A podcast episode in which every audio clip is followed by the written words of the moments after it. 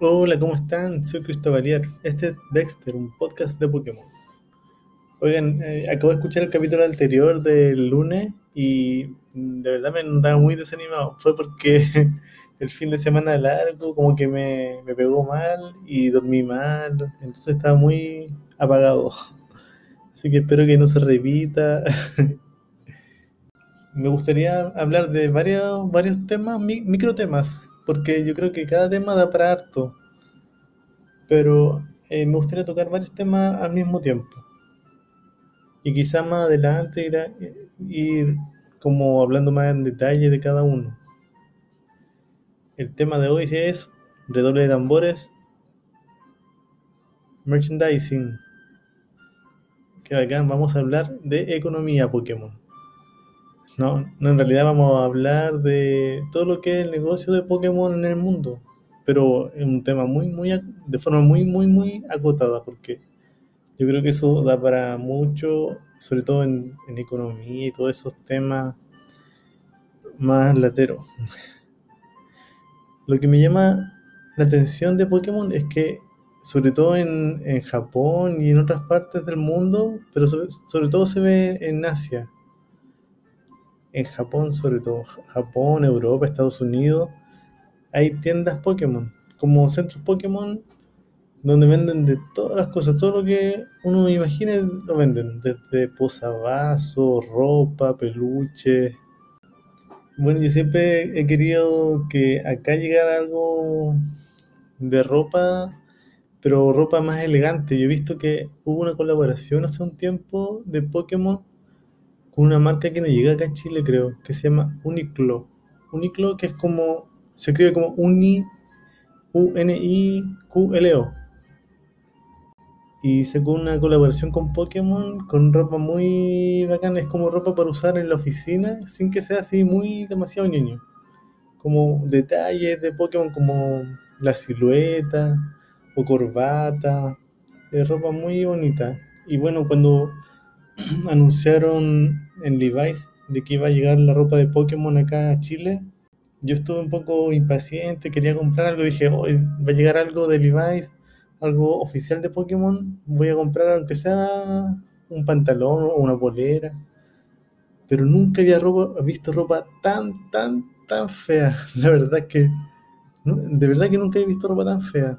Ni siquiera dan ganas de, de cotizar, nada. Es demasiado fea la ropa. Es como, y además los diseños que eligieron fue como Pokémon de los 90. Y la ropa así como color verde brillante. Es como entre infantil y adulto. No, no me gustó para nada. Pero lo bueno es que aún uno puede comprar online y bueno, a pesar de que sale más caro por el envío y puede ser que la talla eh, no te quede bien, hay- haya problemas con las medidas, no sé. Eh, uno puede conseguir ropa muy bonita afuera. Ojalá que Uniqlo siga lanzando ropa y hagan más, más colaboraciones. Ojalá que sigan haciendo más colaboraciones con otras marcas. Yo he visto ropa muy bonita en, en varias páginas. Es cosa de buscar en internet y encuentra cantidad de ropa. Pero lo que me gusta de la mm, colaboración con Uniqlo es que eh, la ropa es como más elegante. La otra vez coticé y una camisa, por ejemplo, salía como 40 mil pesos. Igual encontré medio caro, pero es como una prenda única. No es como para usarla todos los días, ni... Es como más que nada como para usarla en ocasiones especiales. Bueno, hay gente, yo creo que piensa que 40 igual es barato, pero para, para mí es medio caro. Yo creo que una camisa de, de 20 estoy bien.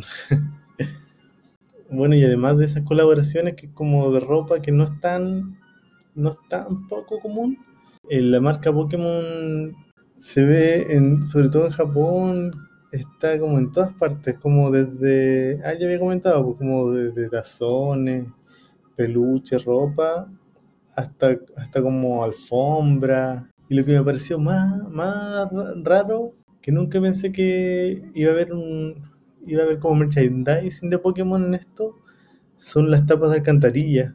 De que las tapas de alcantarilla tengan arte. Y hay una página que uno puede ingresar por internet y ve dónde está ubicada cada etapa y, y qué, y qué Pokémon está en cada prefectura y las ubicaciones en Google Maps. De hecho, uno puede ver como la ubicación en Google Earth y también en, cuando uno pone el mapa caminando, se me olvidó cómo se llama esa función, y se ve la, la tapa de la alcantarilla de Pokémon. El arte es muy bonito, pero yo creo que eso no podría estar acá en Chile porque, el, porque yo creo que se las robarían. Es demasiado bonita. Voy a dejar el link en la descripción para que vean las tapas de, de la alcantarilla. Son demasiado bacán.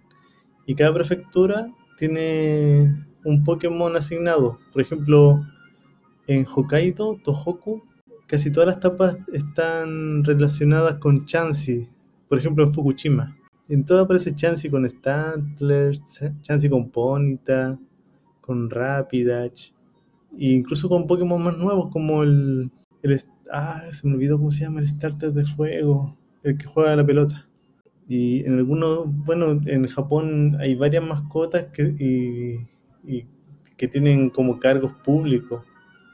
Yo sé que hay un cargo público que Doraemon y el y no me acuerdo, creo que era como un cargo del espacio, Astro Astro Boy tenía un cargo de como de la agencia espacial de Japón. Me parece muy bacán eso de Pokémon. Me gustaría que acá se pasara algo parecido, pero ¿qué mascota hay acá? Con Dorito. Y no es muy bonito. Oh, este capítulo está quedando un poco largo. Eh, así que me gusta mucho eso eh, como en la cultura japonesa. Que haya negocio para todo. Igual un poco consumismo y, y pero muy, muy bacán, me gustaría que estuviera eso. Además que las tapas de alcantarilla son como tan feas, metálicas, fome. Bueno, y el Pokémon de hoy es Charmander, no, Charmeleon. Bueno, y el Pokémon de hoy es Charmeleon, el Pokémon, la evolución de, de Charmander. Se atrapa con un pelotazo. bueno, Charmeleon es un Pokémon de tipo fuego introducido en la primera generación. Es la evolución de Charmander. Es muy parecido a Charmander y al igual que vuelve a ser con Ivysaur, Charmeleon es un poquito más grande Igual tiene su actitud un poco malota o malote. En el anime era bien pesado con Ash, como que no le decía caso. Siempre me dio mala espina a Charmeleon. De hecho, no me gusta mucho esa línea evolutiva. No me gusta mucho Charizard, ni Charmander, ni. Charmander sí, pero Charmeleon como pesado. Yo sé que es un juego.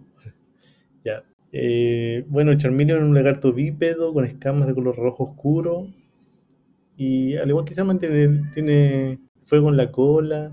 Dice que en la. Yo esto lo leo en la Wikidex. El Charmeleon es un gran lagarto bípedo con escamas de color rojo oscuro y la parte inferior de color crema. Dice que orgulloso, que ama las batallas, destroza a sus enemigos usando sus afilosas garras. Y bueno, más que nada, es muy similar a Charmander. Y su nombre es una contracción de las palabras inglesas char, que significa carbonizar o quemar, y chameleon, que significa camaleón. En realidad no parece camaleón.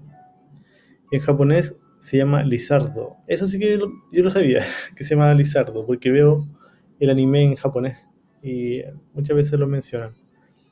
Y dice que es simplemente la escritura en katakana de la palabra lizard, que significa lagarto en inglés. Y su nombre en francés es reptincel, que proviene de las palabras reptil que significa reptil, y Etincel, que significa chispa. Bueno, este capítulo yo creo que acá termina. Me gustaría escuchar sus comentarios, sus sugerencias. Ojalá que lo puedan compartir. Y bueno, nos estamos escuchando. Que estén bien. Chao.